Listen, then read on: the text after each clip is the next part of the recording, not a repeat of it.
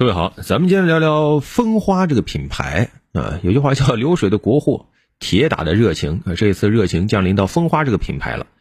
前几天呢，蜂花这个品牌也是被网友推上了风口浪尖。哎，呃，怎么回事呢？呃，也是双十一之后啊啊，在一些社交平台上啊，有网友向蜂花吐槽说：“你这个包装是不是太不好看了？”哎，这个时候官方来了个神回复，他问了一句啊，弱弱的感觉说。这个设计是不是要花钱呢？啊，然后呢，又有网友说你这个产品看起来很廉价呀。然后这个官方又回复，我们本来就很廉价。哎，没有提穷这个字啊，但是显这个品牌好像很寒酸啊。一下子这个网友就被这个回复啊给点燃了啊，说这个品牌太让人心疼了啊，买爆它啊！因为现在网友都知道有一句话叫爱它就为它花钱，对不对？然后一下啊，这个品牌一天的销量能顶上过去一个月。啊，蜂花我们知道以前在超市能看到，对吧？真的很便宜，往往是摆在洗护类的一个角落里。然后呢，网友关注它以后，又开始扒它各种细节，比如说它的这个涨价非常的慢，十年才涨两块钱啊。然后企业成立几十年，没有任何处罚记录等等啊。然后呢，很快买爆，买爆之后呢，官方又回复说供不应求，受宠若惊啊，说呼吁理性消费等等啊，呃，有点像之前鸿星尔克的这个节奏啊。但是呢，不同的是这次呢。消费者啊，理性起来也很快，很快也是表达了态度，说我们确实会理性消费啊。一开始买爆呢，那也是短期行为啊，未来不会再跟风了。嗯，那么怎么看这个事儿？我想，首先消费者对于这种品牌有好感是很正常的。我想，除了南方的朋友可能会对这个品牌怎么说呢，略头疼，因为这个“蜂花护发素”啊这几个字实在是不好说。大部分朋友还是喜欢它的，为什么呢？因为我们作为消费者都喜欢。便宜大罐的这种平价国货，一种天然的好感，包括之前对鸿星尔克啊、白象方便面啊等等，都是这样的啊。然后呢，平价除了容易带来好感，也容易带来消费者的一种同情心啊，担心你这个品牌会不会在这样一个消费时代，因为你太便宜了，会不会导致你生存不太容易啊？啊，但事实上想说的是，因为它便宜，你就怕它过得不好吗？不用担心，实际上蜂花啊。它的相关的数据显示，年产值能达到十五亿啊，年产量达到十万吨。别看它卖的便宜，但是它的这个护发素的产品常年是在相关产品的这个销量榜的前列的啊。就像风华自己的回应说：“风华正茂啊，国货更强啊，多多少少有点很骄傲的这种感觉。为什么呢？这实际上是很朴素的一个道理：薄利多销。商业领域啊，它自然有它的一套，这个定价往往是建立在。市场细分、目标受众和品牌市场定位综合考量的一个营销战略的基础上，那它有了清晰的定位，它自己会知道卖怎样的产品，制定怎样的价格啊，它是便宜还是昂贵，是不是好生意，其实没有必然的联系。你看蜂花，它主打下沉市场，它也做到了把平价和高销量结合得很好。当然，另一方面呢，我们说实际上。呃，一个国货品牌，你不要看它有平价产品，你就担心它真的没有高端路线了。你像百雀羚，那这也是知名国货，是不是？它那个小罐子也很便宜啊，啊，十块钱。但是呢，同样也有高端品牌几百块啊。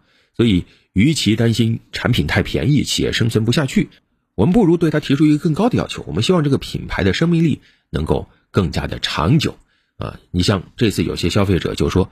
呃，你这个产品这么多年没涨价，那固然很好，但另一方面也希望你能够冲击一下高端市场，你能够有相应的技术研发啊，也让大家看到你这个品牌有一种积极进取的这种面貌。那这个我觉得倒是可以的。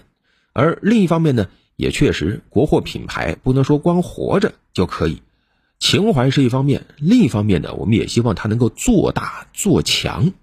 很多类似的产品，我们小时候用过，那现在提起来也往往会有童年滤镜的加持。但现在我们成长了，我们也希望这些品牌能够伴随我们一同成长，然后能够伴随一代又一代人一起成长啊！如果光靠情怀，那显然是不行的。所以，企业和品牌既要看到消费者的热情，同时也要看到消费者对他的一种期待，不然的话，突然汹涌而来的热情把你品牌。捧到了这个舞台的中央，聚光灯灯照着你的时候，那这个时候你所有的细枝末节都会被消费者放大审视啊，可能会有些小问题、小错误，甚至一些小误会，那这个时候都会成为品牌难以承受之重。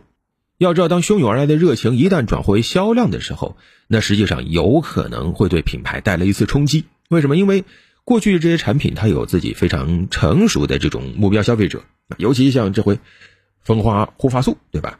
那实际上是非常个人的一种体验啊，每个人之间他身体都有差异啊，他的产品体验未必都是一样的，你喜欢的东西未必是别人喜欢的。那这个时候，一旦有些消费者，他实际上只是心疼你这个品牌，或者单纯是因为国货的情怀购买了你的商品以后，那这个时候往往是容易带来一地鸡毛的啊，就是错误的目标受众买了你东西以后。他本来应该是个路人，那结果呢？他买了，他未必转粉，他有可能会转黑。那这个时候反而会对你品牌带来一定的负面影响，然后进而影响原版的一些受众对你的判断。那这可就是得不偿失了啊！当然很欣慰看到，之前鸿星尔克也好，这回蜂花也好，面对汹涌而来的消费者的热情，哎，很理智的多次的提醒消费者要理性消费啊，说明这些品牌还是都很清醒的啊，知道。不能够一味的打情怀牌，也没有说看到我这个销售额暴涨，然后就飘了。哎，这种理性务实的态度，实际上是国货品牌壮大必不可少的一种品质。所以这一桩桩一件件，倒是给这些国货品牌提出了一个新的问题：那你随时都有可能站在互联网的中心，你随时都有可能面对汹涌而来的流量，你该怎么去正确的拥抱流量，拥抱互联网？这考验着。这些企业品牌的格局还有智慧啊！这几次我们都看到，包括鸿星尔克、包括蜂花他们的老总，哎，实际上态度都挺好，都开始有了自己的这种互联网的思维，来直面汹涌而来的消费者，然后哎和他们打成一片，然后去明白他们的诉求。你像这回蜂花就说：“哎呀，在考虑呃和网友一起共创一个什么纪念版的产品啊？”那这显然是要在包装上想问题了。这实际上是一种用户导向，这是一个好的开始。那接下来，这些国货品牌怎么既保留住自己的传统优势特色，同时呢又能够不断的升级创新，抓住热搜的机会，走出一个可持续的这种升级之路，是所有国货品牌的一个必答题。要知道，我们还有很多很多这种有口碑的国货老品牌，以前都说担心，呃，他们过于老派啊，不会玩。哎，现在来看，其实互联网也是。会给他们很多好机会的，就看能不能够抓住，能不能够玩起来。比起被一些所谓的国际大牌的故事所打动，现在大家重新对国货的这种期待，更像是一种对旧有消费主义的一种反思和抗争。